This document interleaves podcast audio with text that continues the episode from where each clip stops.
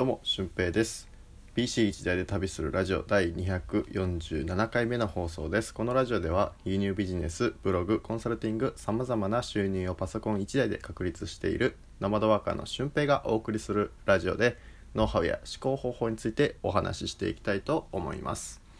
えー最近近所で工事してたんでね、その音が最近の放送では入ってたんですけど、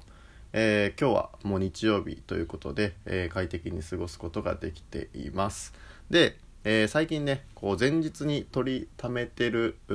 ものを当日にね配信しているっていう感じなので、えーこの放送が終わった時だ放送される時にはもう終わってると思うんですけど本日えっ、とまあ日曜日ですねクラウドじゃあクラウドファンディングじゃなくて、えークラブハウスのでですね夜9時から、えートレビニョン玉尾さんと、えコミュニケーションコーチングで有名な、えー玉尾さんとですね、えーお話対談インタビュー形式で、えー話をすることになってますまあどういう話になるのかねまたそういう風なあ結果というかなんか僕が学んだこととかすごいなと思ったことをまたラジオでねシェアしていきたいと思いますということで今回は、まあ、環境を整えることの重要性についてお話ししていきたいと思います。えーまあ、何を始めるにしても何を頑張るにしても結構環境設定って大事だと思うんですよね。えーまあ部屋の一般的な環境で言うと、えー床面積と収入は比率あ比例しているっていう言葉もあるくらい、えー家を整理しておかないとお金も入ってきませんよっていうお話があったりねあとダイエットをするにしても一人でダイエットするのと、えー複数人でダイエットするグループでダイエットするとかね。グループで断食ファスティングに取り組むとなると、えー全然こう達成率が違うんですよね。もう数十パーセント。50%ぐらい違うんじゃないかなっていうぐらいの勢いでこの環境設定って大事なんですよね。で最近僕もちょっとだけ環境を変えてみてスタンディングで、えー仕事をしてるんですよね。でスタンディングする机があるのかっていうと正直ないんですけど、まあ、机の上に段ボールを重ねてでそれで無理やりあのいい高さに調整して自分がスタンディングしやすい方法で、えー作業をしています。でこれをすることによって、まあ、在宅ワークリモートワークされてる方はあの運動不足なのであの確実に体重が増えてる方が多いと思いますので、えーそういった方にもね基礎代謝をこう立ってるだけで代謝ってこう行われるので、え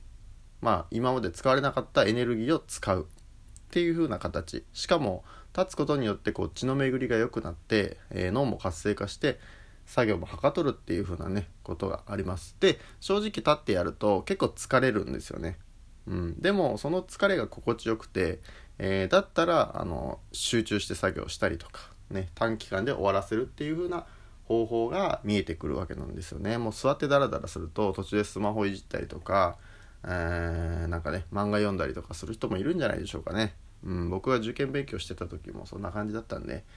あのまあ、そういう人多いかなって思います。はい。であとこうお香をね最近炊いてます。えー、クンバ社のハッピーっていうお香なんですけどこれも結構良くてあの最初にこれを知ったのはあのサッカーの日本代表の長谷部誠選手の「心を整える」っていう本に書いてあったんで学生時代の頃からあのお香を買うとなればこのお香をね買って炊いてます。うん結構やっぱ癒されますよね。うん、部屋に入ってきてこの匂いがするとあちょっとやる気になったりとか、えーリラックスしたりとかそういうふうなこともあります。はい。であとまあ椅子に座る時にはあのゲルのね座布団を敷いたりとか僕結構腰痛持ちで二十歳の時からぎっくり腰になって、まあ、1年か2年サイクルでぎっくり腰になっちゃうんですけど、まあ、そのぎっくり腰というかもう普通に座ってたら腰が痛いんですよね。普通の椅子だと。うん、で、まあ、今家で使ってるような椅子も結構硬くて木の椅子なんですけど、うん、でもこのゲルの座布団をね1000円ぐらいで1000円か1500円ぐらいで買えると思うので、まあ、そういう風なものを使って自分の身の回りの環境を少しずつ整えていくっていうことが、えー必要だと思います。はいまあ、僕の場合は休憩用のねキャンプ椅子を用意してて、えー、机もどこでも移動できるようにキャンプの机なんですよねこれがもうちょっと暖かくなってくれば、えー、今ベランダでこうスタンディングで作業するっていう風なこともできてくるので、まあ、早くね春が来てほしいなっていう思いもあります。であとは呼吸。これ結構最近学んですごいなと思ったのが呼吸方法ですね、えー、ストレスがあったりとか不安があったりとかそういう方っていうのは自然と呼吸が浅くなります、うん、あの深呼吸をねすることをね忘れてるんですよね、うん、だから、えー、呼吸を深くするだけでその不安っていうのは取り除かれるかもしれないんですよそう思ったらすごくないですか？呼吸だけであ今やばいなんかピンチだって思ってることもいやなんとかなるぞって思える風なことが起こるんですよ呼吸だけで。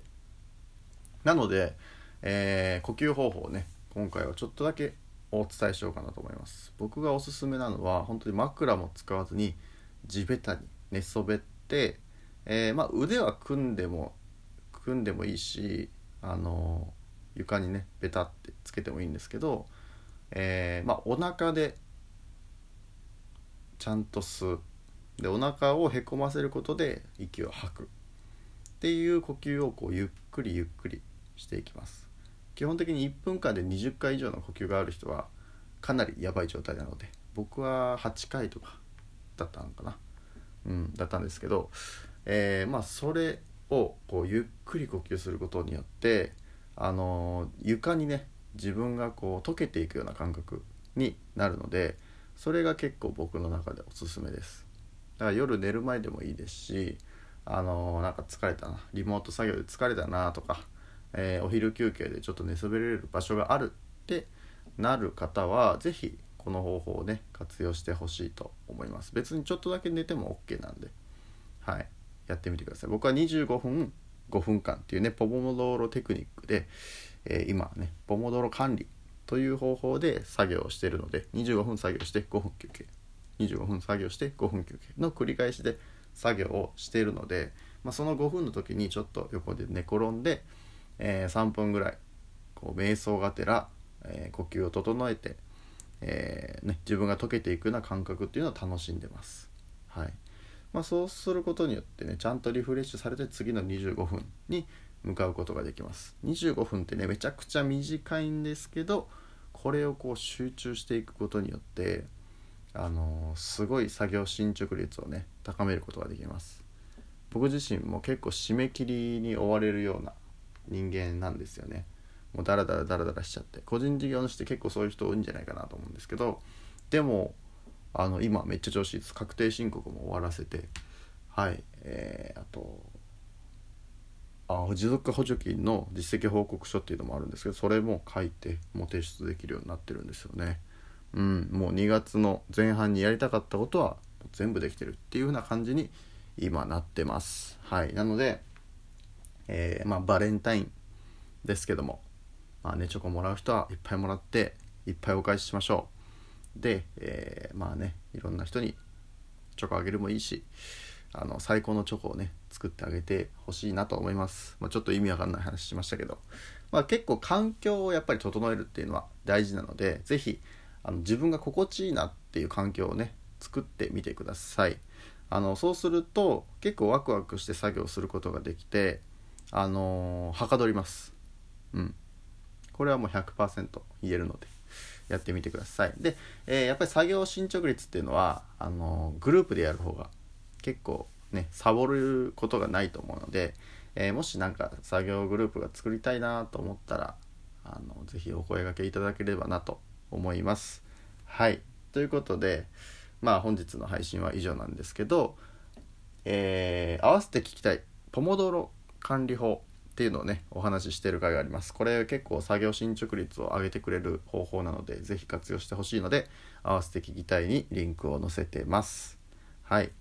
えー、あと、まあ、輸入ビジネスとかねそういう情報発信ブログでの情報発信とか SNS での情報発信